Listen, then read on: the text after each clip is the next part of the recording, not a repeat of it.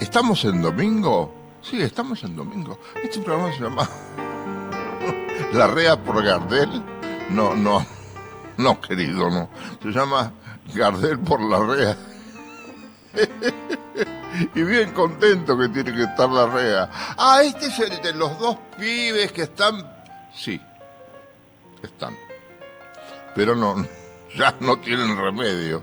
Les presento a uno de ellos. Aquí está Norberto Chap. Hola, Nor. ¿Cómo va? ¿Cómo estás? Estás un poco mejor que la semana pasada. La gente dice que estamos cada semana peor. Ah, es que Gardel, Gardel te introduce en un universo del que además uno progresivamente empeora, pero no quiere salir tampoco. No, pero es raro, es raro. ¿Sabes qué? Yo no sé quién dijo cada día canta mejor, yo no sé. Pero, ¿sabes que yo lo siento así? Porque si no, no tendría sentido el viernes, el jueves pasamos por radio tres canciones seguidas de Gardel, una de ellas Volver. Y tiene una actualidad, no es que, que nos pase a nosotros, es así, es una cosa que tiene una vigencia extraordinaria. Alguien, creo que fue el poeta Horacio Ferrer, que dijo que Gardel había perforado las matrices con su energía. Y me parece bastante cierto eso, ¿no? Claro. Bueno, te traigo una brava, vos que sos historiador. En un momento, hace mucho de esto, yo lo recordé el otro día, por eso agarré el disco. Había dos muchachos discutiendo en una barra con nosotros ahí sobre el tango Paseo de Julio, que decían que Paseo de Julio era de Montevideo y no de la Argentina. Entonces yo dije, ah, le voy a preguntar a mi amigo el historiador. Paseo de Julio, el tango de, de Fresedo. ¿Es de los dos Fresedo o de Emilio Fresedo solo? No, es Emilio solamente. Bueno, ¿es, Argentina o es Uruguay esto?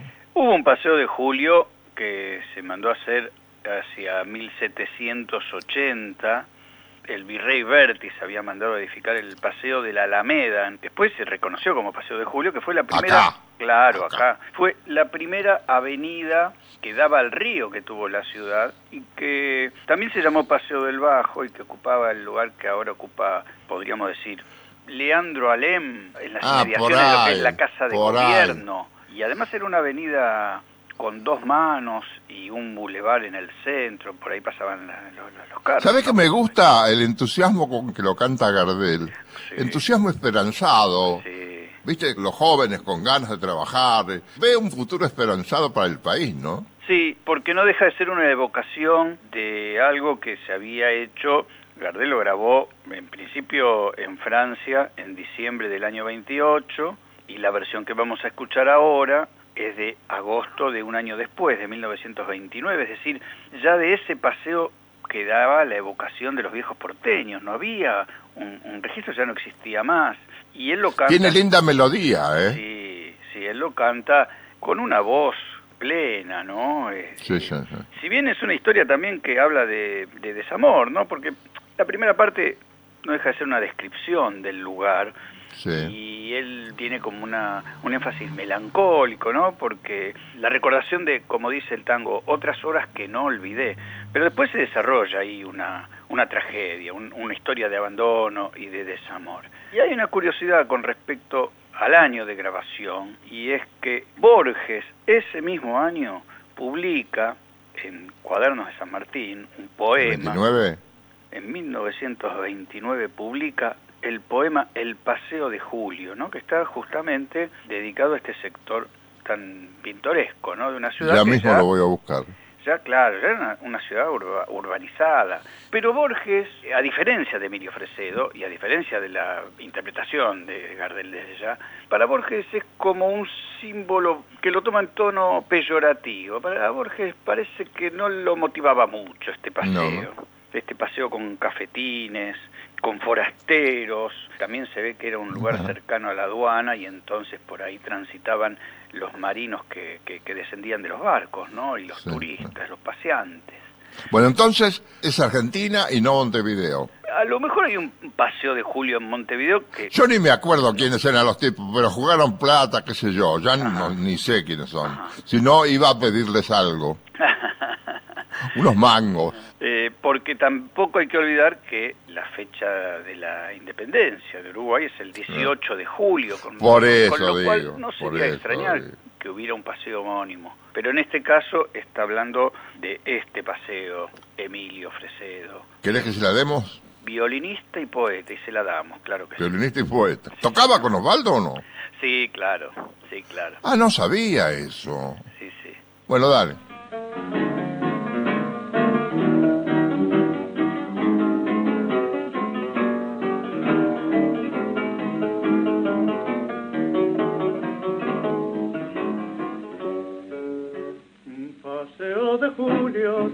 Recoba, recuerdo otras horas que no olvidé. Sembraron ropas en tu vereda y en tus agencias pusieron miel. Paseo de julio, saludo primero de los forasteros que alegres van rudos sus cuerpos como el acero, buscando tierra que trabajar. Y en esos cafetines guardados entre sombras, soñaba un buen muchacho que quiso de verdad. Y al son de los violines rimaba allí su copla, bebiendo a cada rato los sorbos de su mal. Recuerdo que una noche muy pálido decía, no sé qué hay en mi pecho, me falla el corazón. Y aquella misma noche la novia que tenía y un trazo había deshecho su dicha, su ilusión. Paseo de julio, tu vieja recoba, recuerda otras horas que no olvidé. Sembraron ropas en tu vereda y en tus agencias pusieron miel. Paseo de julio, saludo primero de los forasteros que alegres van. Su cuerpo como el acero, buscando tierra arcos como un puente que pesan por sus años, tus luces de colores tiraron mi ansiedad. Y así al pasar enfrente de aquel café el muchacho, se me cruzaba entonces y quise preguntar. Yo vi en la misma mesa que aquel siempre ocupaba un marinero amigo que fijo me miró y cuando la cerveza sus labios ya mojaba me dijo fui testigo murió el pobre de amor Ahora viene un tango que he escuchado, no iba a decir cien veces más, muchas veces más. Vieja Recoba. Vos has visto, es la historia de una mujer, ¿no? Es la Vieja Recoba, arrinconada de su vida, la encontré sola y perdida como una mueca fatal, dice.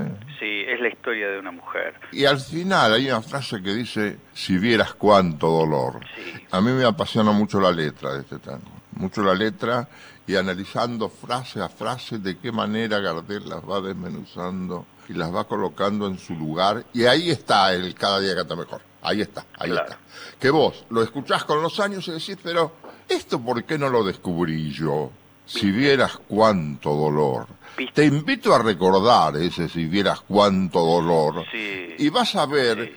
qué, qué contribución a la totalidad de la obra y a la compasión, a la piedad que él siente por el personaje, ¿no? Sí. Esto que vos decís es, es literal, es así, cuando uno escucha a Gardel dice, pero este hombre en esta vieja recoba utiliza recursos que además son propios de un actor, porque cuando llega el momento en que el protagonista de este tango reconoce a esa indigente y de alguna manera me hace acordar al discépolo de esta noche me emborracho, que también la había encontrado sola, pero es ese momento para Gardel le permite eh, el lucimiento de sus dotes histriónicas, porque de pronto acentúa la tensión dramática cuando dice, por ejemplo, al tirarle unas monedas y hace una pausa que acentúa el drama. Y cuando dice, este creyendo, la mala suerte le jugó una carta Claro, brava, Se le dio vuelta la se taba. le dio vuelta la, taba, la vejez la derrotó. la derrotó. Ese creyendo tiene un dramatismo extraordinario. Absolutamente. Acá hay un Gardel que es oscuro ¿no? Porque definitivamente está cantando ahí con amargura, porque ni siquiera está Le veo, le veo la cara torcida, así mirando de costado. La mala canto- suerte le jugó una carta brava, se le dio vuelta la taba, la vejez la derrotó. Es un canto de Que- rabia contenida. Es un, Es, hombre- es, un, es un hombre que protesta contra la vida por la mala suerte de esa mujer. Me quedé pensando en dos cosas, Héctor. Por un lado, que esta vieja recoba es de alguna manera una sucesión, una continuación del Paseo de Julio, porque no deja de ser una vieja construcción edificada en 1774, también en el siglo XIX. Ahí viene el toque arquitectónico tuyo. y fue el primer mercado, el primer shopping de Buenos Aires fue esta vieja recoba, hasta que en 1884 el intendente Marcelo Torcuato de Alvear dispuso la demolición. Pero fue el primer gran mercado que tuvo la ciudad y a mí me llama la atención porque hay un verso que describe este momento ¿no? de, de- de esta vieja recoba, dice que también es un lugar donde estaban los mendigos, los, los limosneros, ¿no? Dice, Sí, entre harapos lamentables una pobre limosnera. Digo, es un, un contraste muy intenso de, Sí, sí. de- de- de un que solo el tango refleja, ¿eh? Desde lo popular el tango lo refleja como nada, Sí. o como nadie. Y, y el otro tema que a lo mejor quería poner el foco y por ahí tiene algo que ver con esta descripción tan cruda, ¿no? De, del autor, de llamarle la música de Cadícamo. Como este tango es de 1930, es de esos meses previos al golpe que derrocara Irigoyen, intuyo que hay algo que tiene que ver con el humor social. Intuyo que Cadícamo también acá expone el mal humor, el desencanto. Pensaban en eso Sí. ellos, pensaban los tangueros. ¿eh? Hay, hay, hay alguna referencia. Puede haber, ¿no? Puede, puede haber. Intuyo que hay algo cuando se habla de esto, de tirar monedas a la vieja por diosera, algo, algo que se percibe en la ciudad, algo que está... Bueno, hay un estado de malestar social impresionante, hay un estado de miseria increíble, ¿no? Cadícamo dice la trágica limosna vergonzante. Vergonzante que hoy te dan. sí. Y, y hay un, un- un poco ahí de, de- de trazar un paisaje urbano triste, decadente. Yo creo que es un lugar donde el letrista de tango se refugia como puede, ¿no? Claro, Para decir lo que puede. lo que puede. Si querés lo escuchamos. Sí, por supuesto. Dale.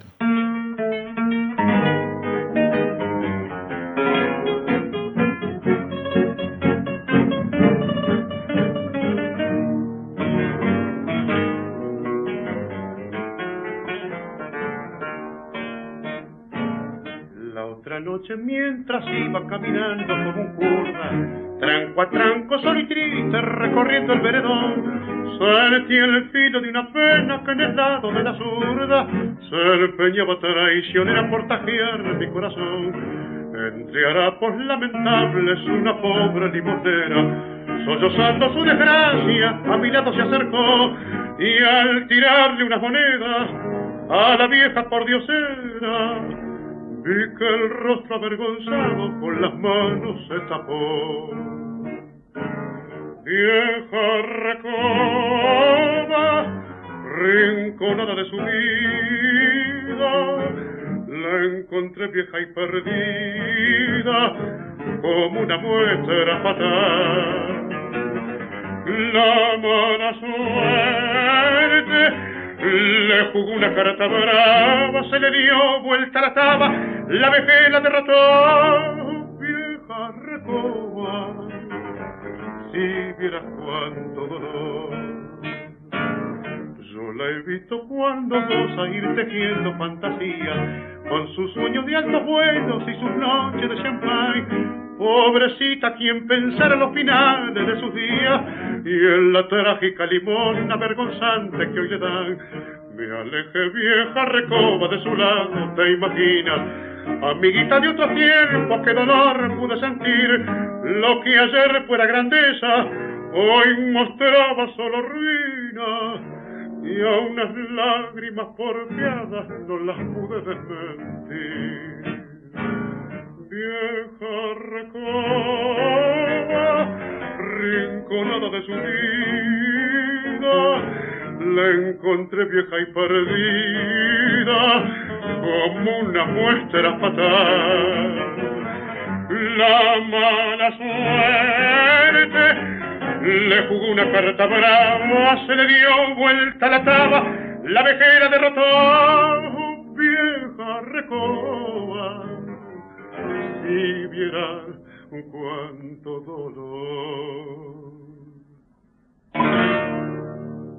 Bueno, señoras y señores, viene la danza de las libélulas. ¿Qué te llevó a buscar la danza de las libélulas? Este tema es uno de los grandes misterios de la discografía de Gardel. Pongámonos en situación 1923. Franz Lehár, el autor de las operetas más famosas del mundo. Sí. En Buenos Aires ya se habían impuesto, no sé, La Viuda Alegre, Eva, Y eran los 20. los Eh. años 20. ¿Qué lo lleva? Yo no había nacido, te lo juro. ¿eh? ¿Qué lo lleva a Gardel? ¿Cuál es la necesidad artística de hacer su propia versión de este híbrido que, si bien aparece como un foxtrot, Nada, seguir demostrando que era un genio, necesidad. Y la única respuesta es que cada día canta mejor.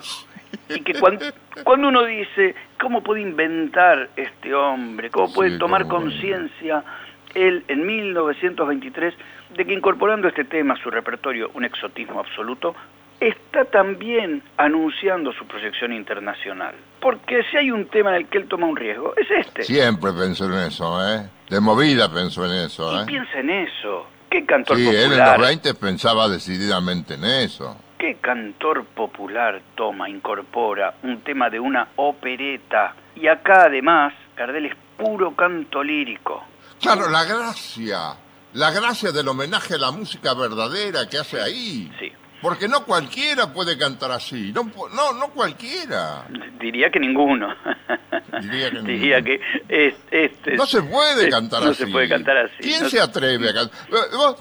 Sin despreciar a nadie, ¿no? Pero recordar nombres de memoria, ¿no? No digo que los mencione. Sí. A ver, ¿quién podía cantar así? Sí. No hay. Y es, es tan misterioso este tema, es tan enigmático, que aparece en la introducción un silbido de Gardel que le da, curiosamente, la impronta criolla, porque también rompe con la fórmula musical. Él le incorpora ese silbido y a partir de ahí, y esto forma parte de su enigma, es otra voz. Es un Gardel que hasta uno puede decir, eso no es. Hay algo raro en él. Hay algo raro que, por supuesto, es, es la pura escuela lírica, ¿no? Eso no es.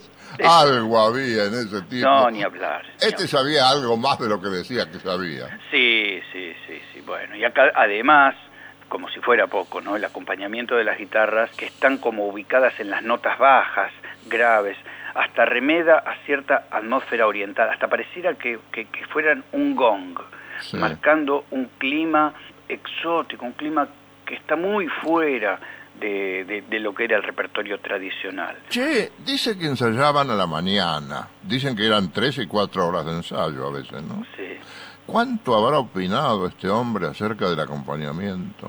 sí, sí, sin duda. Porque hay cosas que no se le pueden ocurrir al guitarrista. No porque no pueda, no porque no le dé la cabeza, simplemente que está por otra cosa el guitarrista. El guitarrista está por escuchar al, al, al productor general, y el productor general era Carlos Gardel. Sí, ahí también hay una... eh, Él inventa un rol. Ahí también él se adelanta. Porque exactamente eso que acabas de decir es un hallazgo de él. Él es, el, es su propio productor musical, su propio Porque él productor. traía ideas de Sí. lugares donde los músicos no iban. Sí, Él visitaba lugares donde la gente comúnmente, el músico acompañante de un cantor de tango, no iba, ni pasaba, ni se le ocurría, ni lo necesitaba. y, y en este caso es él mismo el que incorpora esta danza de las libélulas, ¿no? esta canción de las gigolettes.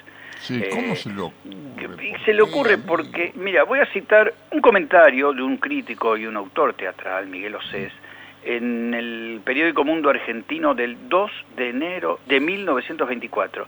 El hombre dice que a este Jimmy, y yo estoy en duda que sea un Jimmy, lo vamos a escuchar y vamos a ver que es, que forma parte de una opereta, eso es un género lírico, dice, Sí. lo sirven hasta en el desayuno. Quiere decir que era infinitamente popular y que Gardel No. una vez más, para variar, tenía en cuenta el gusto popular, hacía un poco co- de pararrayos, ¿no? Bueno, dale, Pero vamos, la danza de las libélulas.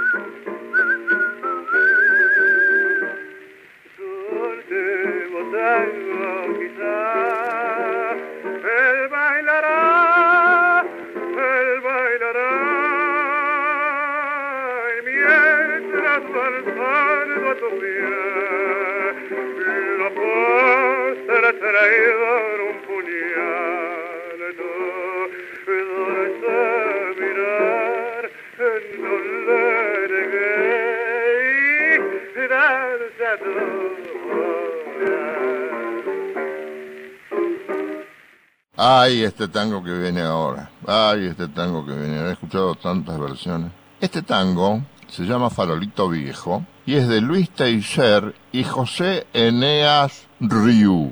Sí. ¿Sabes qué he pensado a veces? ¿Cómo se habrán encontrado para concebir esto? ¿Quién salió primero? ¿El que tenía la letra? Le dijo, mira, tengo esto. ¿Qué te parece una cosa como farolito viejo? ¿Cómo se habrán puesto de acuerdo? ¿Qué tangazo salió de ahí? Hermosísimo. Y los dos, tanto José Neas Riu, que era hombre de campo de 25 de mayo, con Luis Teiser, flautista reconocido, los dos ¿Pero él también era de 25 de mayo? ¿Teiser? no, no, no, Ah, no, ah, no, no, ah. se encontraron en Buenos Aires. ¿Qué hacía Ryu acá? Él era periodista, pero además los dos tenían una profunda vocación anarquista.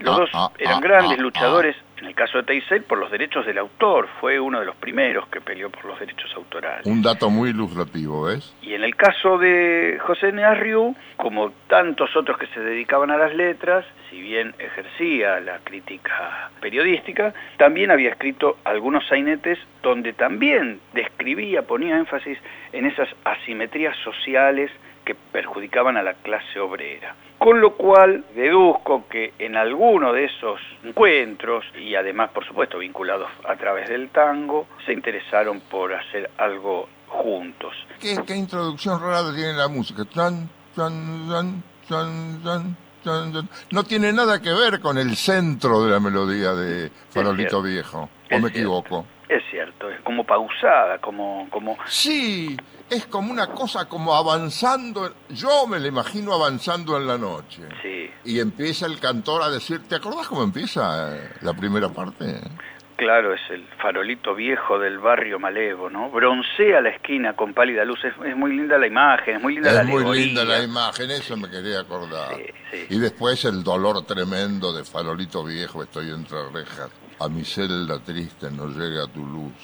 Espero con ansia volver a la esquina para vengarme de ella y del batitú. ¿Batitú qué era? ¿Un batidor? Un- El batidor, Un el batidor, una forma, una derivación de batidor, ¿no? De como también podía ser el batilana o el batista. Acá él pasa de lo que sería el, el narrador al protagonista y hay Sí. como una revelación final porque él es el que dice estoy entre rejas, pero recién al final uno entiende esa revelación, que él estaba contando algo como si perteneciera a un tercero, A otros. a otro, van Coincido. apareciendo la grela traidora, el chorro cobarde, que los que Batieron batieron, la cana. ¿Qué quiere decir? Batieron la cana por miedo al puñal. Claro, es que son ellos los que delataron al matador, ¿no? Al hombre Sí, que en el duelo ese, en el que brillaron las dagas, mató al, al otro. Que Gardel ahí lo canta como con el corazón ya... Supongo que el matador habrá Claro. huido. El matador es él, pero eso no se sabe hasta el final. Esto no sabes. Ese es el hombre herido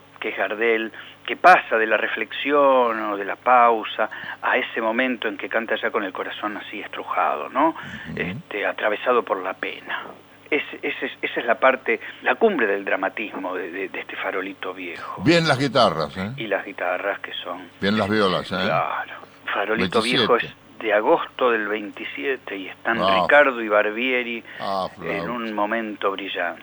Bueno, vamos. Vamos.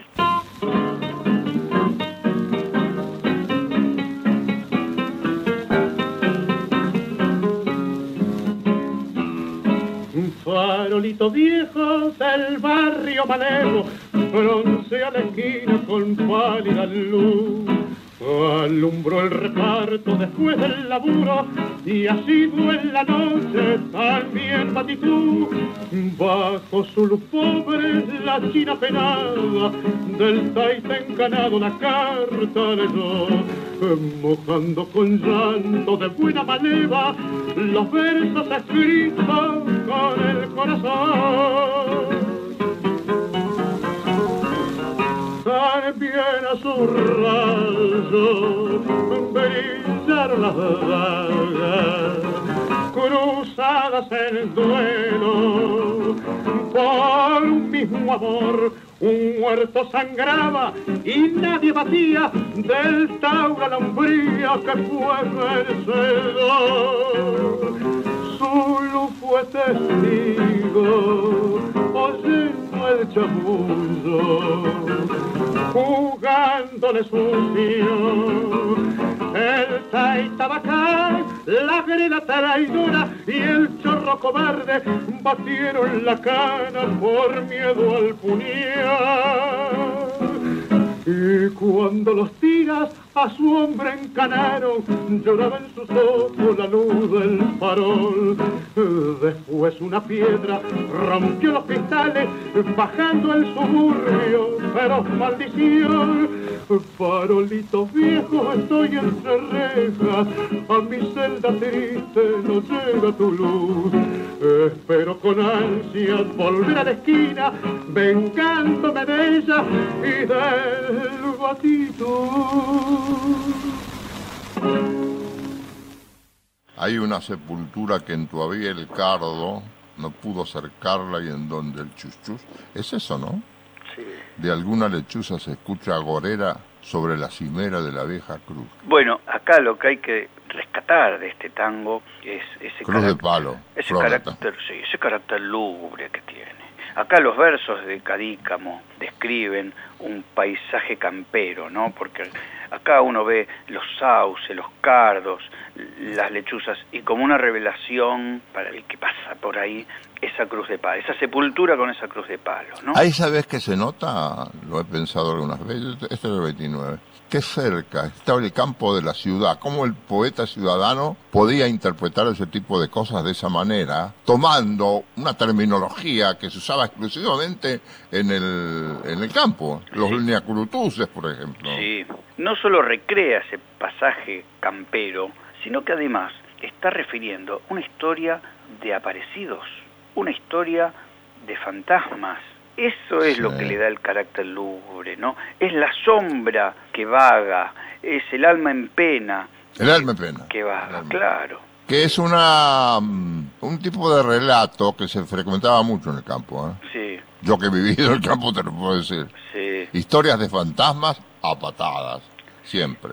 En encuentros de chicos, de grandes, de viejos, siempre, siempre, siempre. Que por lo general los chicos inventábamos todo, ¿no? Era todo mentira lo que contábamos.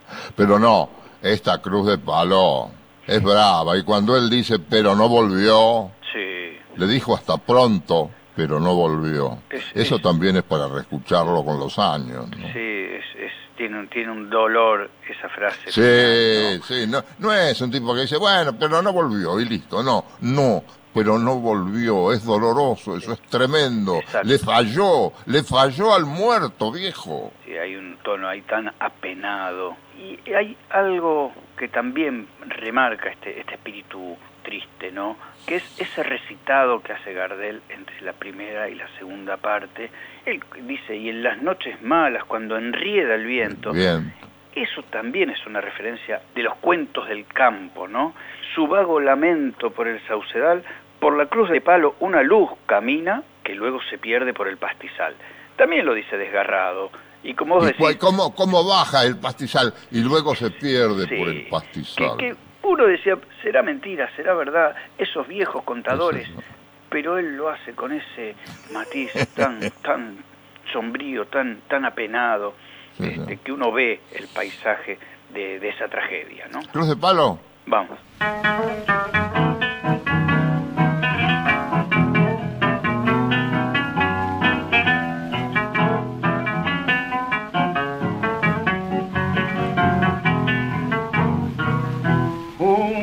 Juntito al arroyo de Sauce por los sauces y poblado de flores de esmalte y de luz. Sin letras crespones ni nombres tallados, se alzan junto a un sauce dos palos en cruz.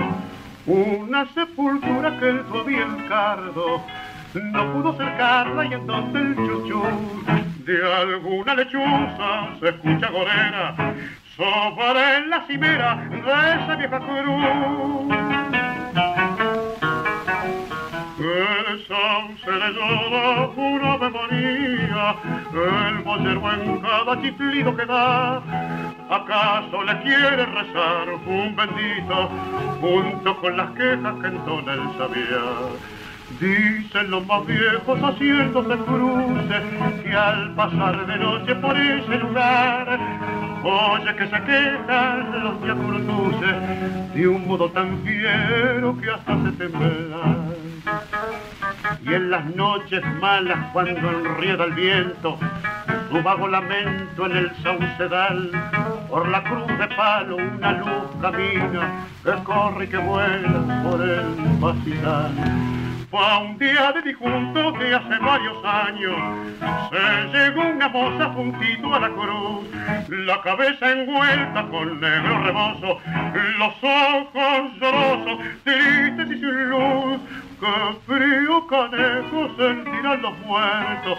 Fue la moza que ya se le arrodilló, lloró cuanto quiso, besuqueó la tumba, le dijo hasta pronto, pero no volvió. El le llora una memoria, el bolero en cada chiflido que da. ¿Acaso le quiere rezar un bendito junto con las quejas que entona el sabía? Dicen los más viejos haciéndose cruces que al pasar de noche por ese lugar Oye que se quejan los ñacurutuses de un modo tan fiero que hasta se tembla. Norberto, ¿será cierto que el cierzo helado mató las flores? Que florecieron en el. Hay un vals que me apasiona desde que yo era chico que se llama Añoranzas, Sí. que es el que hemos traído para ahora. Y que me gustó mucho ver que incluyera Añoranzas en los cortos del 30. Sí, Porque ahí él, que está adelante, que es la guitarra que se escucha más, quiere decir que el acompañamiento se escucha más que el punteo, que el acompañamiento de la guitarra de Gardel sale más fuerte que la otra.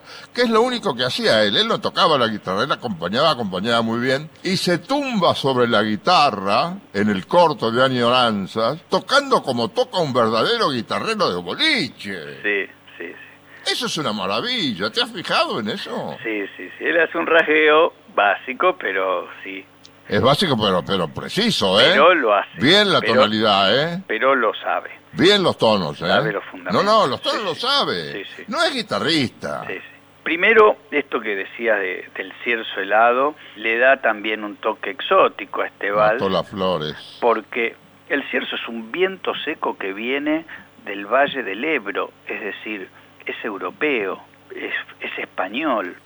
Y también habla de un paisaje nevado, ¿no? Porque dice los copos blancos, es decir, está describiendo un momento en, que nieva en el escenario del vals. Hay algo que, que vos recién decís acerca de la versión de la película, porque este vals lo grabó en diciembre del año 28 en París, es decir, que es posible que el vals lo hubiera escrito el propio este, José María Aguilar allí mismo, ¿no? Porque esto de describir un paisaje nevado y un paisaje frío es llamativo.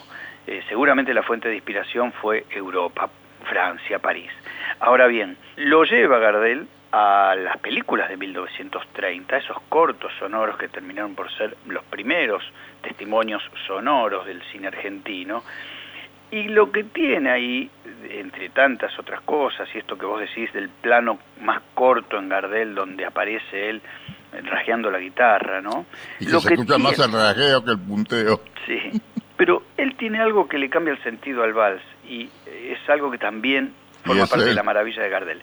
El verso final originalmente decía, ya las almas están cantando la musa triste, la del dolor, y en esta versión que vamos a escuchar, que es la de diciembre de 1928, aparece esa forma de terminar el vals, que es como una forma de hablar de la soledad y de la expectativa en que en algún momento vuelva a aparecer el sol y vuelva a llenarse el nido de amor.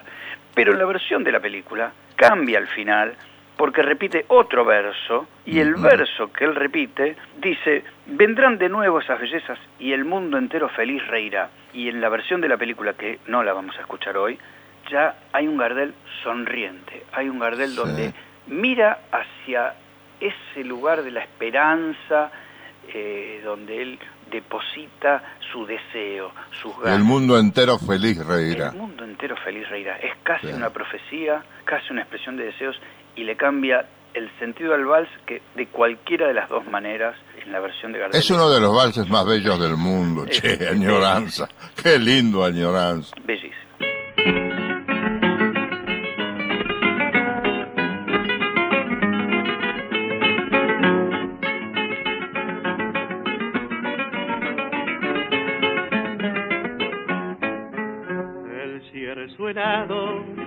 Las flores que florecieron en mi rosal. Y de los tiempos de mis amores solo y desierto está el barandal. Está en el patio la misma fuente que mis canciones logró escuchar. Pero a su vera con voz doliente el cruel invierno viene a cantar la golondrina que ayer te quiero su amanecido lleno de amor se consultaron y ya se fueron hacia otros climas de más. Los copos blancos van sepultando todo lo hermoso, todo el amor. Y ya en las almas se está cantando la musa triste, la del dolor pero el invierno con sus tristezas pronto el reinado terminará. Vendrán de nuevo esas bellezas y el mundo entero feliz reirá. El alma mía flor delicada no ha sucumbido ante el dolor porque se sabe de ti adorada porque la cuida siempre tu amor la golondrina que ayer te quiero, su amanecido llena de amor, se consultaron y ya se fueron hacia otros climas de más calor. Los copos blancos van sepultando todo lo hermoso, todo el amor, y ya en las almas se está cantando la musa triste, la del dolor. Bueno, permitime tararear despacito una cosa. Claro que sí. Viene un disco de Gardel, pero yo recuerdo una transmisión de Radio del Mundo donde decía, y ahora, señoras y señores, la orquesta Los Indios de Ricardo Tanturi, y la orquesta hacía tarararara, tarararara, tarararara, tarararara, tarararara, tarararara, tarararara, qué tango era? Aunque no lo parezca, Los Indios. Los indios. Los No. indios se lo puso, se lo puso por en homenaje, no sé si el tango habrá sido hecho también en homenaje al equipo de polo, pero esto era en homenaje al equipo de polo. No, este es un tango No. previo. No, pero es el mismo el de Tanturia, entonces no es dedicado al equipo de polo. No, porque esta es una historia, esta historia es anterior. Ah, debe ser que él lo incluyó porque se llamaba Los Indios. Seguramente. Y el equipo se llamaba Los Indios Sí. para quedar bien con el equipo. Sí. Está bien, porque además los contrataban. Sí. En este caso, este tango, una vez más, hablar de un Gardel revolucionario, porque es el primer antecedente de un tango cantado en guaraní. ¿Y quién sino Gardel? Además difícil de cantar. Muy complejo, muy complejo, porque este, Los Indios, es una historia de amor entre un indio, justamente, y una mujer bella que él define como una Iponá Cuñataí. Esta palabra Iponá... eh, Cuñataí es bella. ¿no? Cuñataí es bella, Ah. Iponá no existe, debería decir Iporá, pero aún así se entiende qué es lo que está diciendo. Y él ya comienza diciendo Iponá Cuñataí de una manera estridente, brillante. Sí, señor. Y después, de a poco, uno va descubriendo, porque es un canto lastimero del indio, que eh, suplica, dice, no me niegues tu amor, a tu indio no lo quieres más, ¿no? Y ahí sí aparece la voz doliente y la Buena música, ¿eh? Buena música. Son muy propias del sello de Canaro. Son, es, es una música Sí, muy Canaro. característica. Sí, de es Canaro, Canaro. Muy Canaro. Muy bien de tu parte, muy bien. Un día te- hablábamos con los carcitos del Priore y decíamos, che, decía, ¿te acordás que hace- toda la vida se dijo que Canaro tomaba temas de otros y lo firmaba él? Y un día saliendo de, de ahí del estudio 1 de radio de, de acá, de Radio Nacional, le, le digo eso, Oscarcito, y me dice, bueno, dice, si, si Canaro le robaba los temas a alguien, se los robaba siempre al mismo, porque son todos del mismo corte. y tenía razón. Sí, sí. Puedes escuchar Charamusca y vos decís, bueno, no se puede componer nada mejor. No, sin duda. Sí, sí, no hay ningún tango de, de Canaro que se pueda decir es un tango romanza, ¿no? Ninguno No. es loca bohemia. No. Ninguno es flores negras, ni- ninguna griseta. Los tangos de Canaro son de Canaro, sin duda. Si querés lo escuchamos. Sí, claro que sí.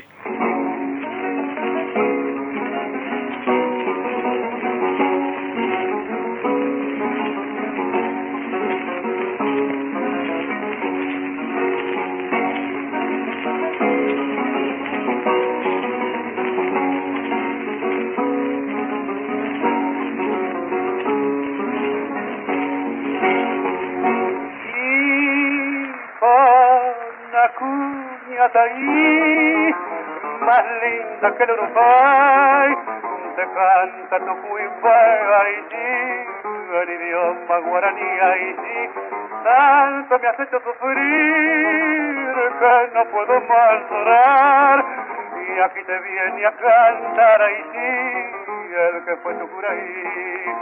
Tu cacique no quiere guerra, la lanza al brazo no hace cifrar, y busca monte, bosques y tierra, porque no sabe más que durar, y por las noches de luna llena entre tu selva se va a soñar. Y la cuñada ahí, a tu indio no quieres más, es que te has enamorado ahí sí, de algún blanco año me fui ahí sí, tu amor era para mí, ya como el mismo sol, ay no me niegues tu amor ahí sí, y vuelve a tu guaraní. Y Fonazo, pasiste, quiero ahí. No mire lejos de aquí a llorar con dolor tu amor que por siempre perdí. Y Fonazo, pasiste, quiero ahí. Y tu cariño perdí, mire con mi dolor al monte Guaraní la cuñada ahí, a tu indio no quieres más, es que te has enamorado ahí sí, de algún blanco allá me fui ahí sí, tu amor era para mí, ya como el mismo sol, ay no me niegue su amor, ay sí, y vuelve a su guaraní. Aquí viene, señoras y señores, Mañanita de Sol. Va a cantar Gardel solo, ¿no? Esto es del 33, Mañanita de Sol. Es el último Gardel antes de su viaje final, cuando decide reconstituir algunos de esos viejos temas criollos que había hecho en el sistema acústico y a falta de Razano los hace a dúo consigo mismo. El único de esos temas Y en la es película con la señorita... con Imperio Argentino. Che, decime una cosa, esto viene para después. ¿Hacían casting de malos actores en las películas de Gardel? Había un tipo que estaba en esa película, la se- la- la- el personaje de Imperio Argentina se llamaba Alina. Ajá. El tipo que pusieron era tan bruto, pobre, que le costaba decir la señorita Alina. Entonces abría bien la boca y le salía mal. Malos actores y malos guionistas, porque se llamaba Alina Salinas. Sí, ¿cómo le podés poner Alina Salina? La señorita Alina. Alina A- Salinas. enfrente a, a- a Gardel, que era la naturalidad, ¿no? Claro. Bueno, acá lo que tenemos que tener en cuenta es que esta versión, que es la primera que vamos a escuchar, es la que Gardel hace en estudios, llamativamente un año después, y no antes, un año después de haber filmado la versión cantada a dúo con Imperio Argentino. Último año en Buenos Aires. Últimos días en Buenos Aires. Último día. de octubre, y esto lo graba el 26 de septiembre con las cuatro Ah, guitarras. claro. Y curiosamente, o no tanto, o nada, un Gardel tan evolucionado técnicamente, con una historia atrás de más de 700 grabaciones, tiene en esta versión ese timbre gauchesco de esas primeras canciones de casi 20 años atrás. Esta es la magia de Gardel, que uno dice, acá ese tono gauchesco que ya comienzan con las cuatro guitarras es la marca de fábrica de este hombre que nunca olvidó su origen. Y obviamente cuando dice esa frase, interrumpe tu siesta, que está de fiesta mi corazón, tiene un timbre luminoso, abierto, que despeja totalmente el tono melancólico que propone esta mañanita de sol. ¿no? Señor. Este, formaba parte de ese, de ese repertorio final, ¿no? De esta canción que está escrita especialmente para la película, a diferencia de todas las otras que él había grabado 15 años antes. Descubre que es un tema para, ideal para hacer un dúo. En la película lo había descubierto a través de un dúo con una mujer, curiosamente, y lo, lo incorpora él. Lo incorpora, él, es él consigo mismo. Consigo sismo, como amigo. Consigo. Claro.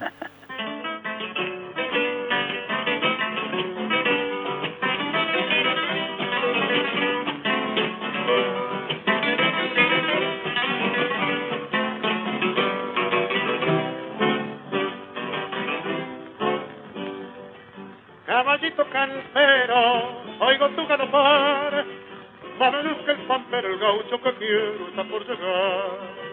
Cielito azul, rayito sol, florida aurora, ave canora, esos ojos. Noche sin luz, árbol sin flor, pájaro herido lejos del nido. Eso soy yo.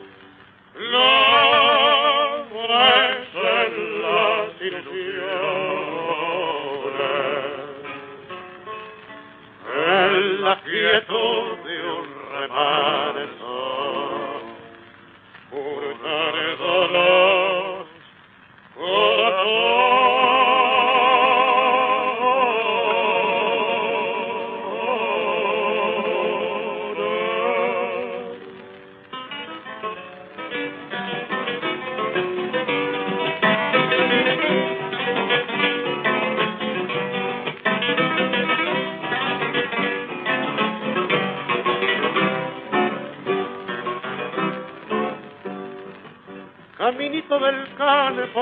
Que sabe mi pasión, interrumpe tu siesta, que está de mi corazón. Cielito azul, rayito de sol, florida aurora, ave canora, esos ojos. Noche sin luz, árbol sin flor, pájaro herido lejos del nido.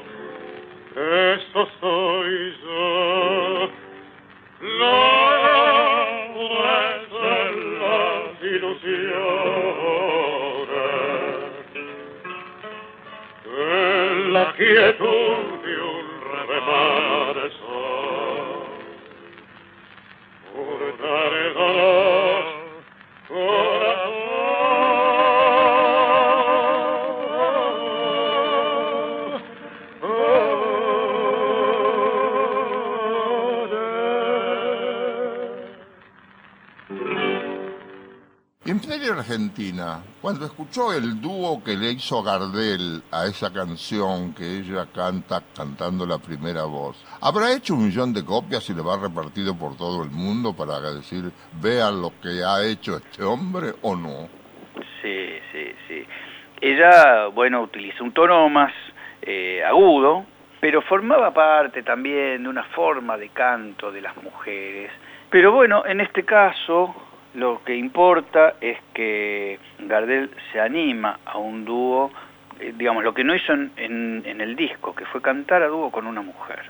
Y acá hay una escena romántica porque lo que uno escucha, por un lado, lo tiene que recrear con lo que se veía en la pantalla, pero era una escena de dos enamorados y hay una parte inclusive que se va a escuchar que se baja el, el- el nivel de audio.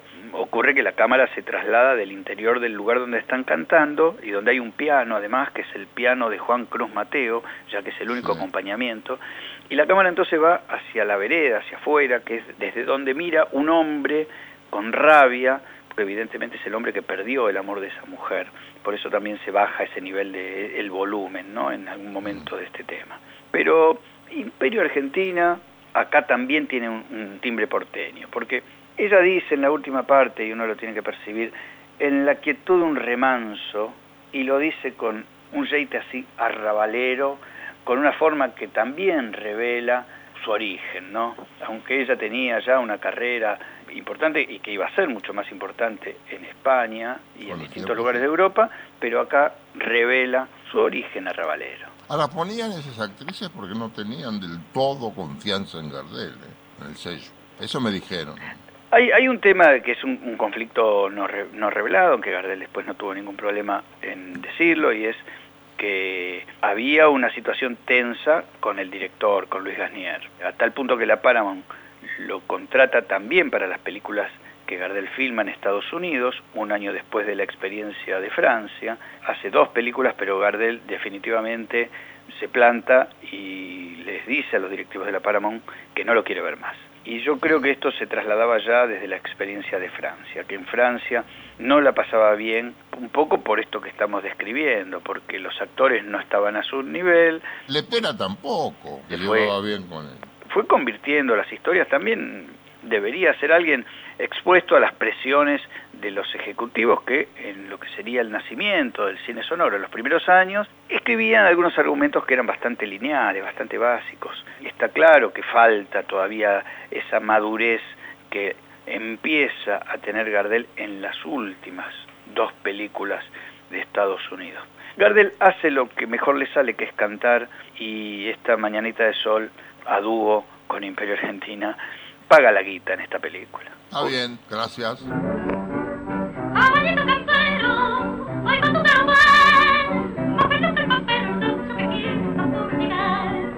Cielito azul, rayito de sol, florida aurora, ave vos. Noche sin luz, árbol sin flor, pájaro herido lejos del.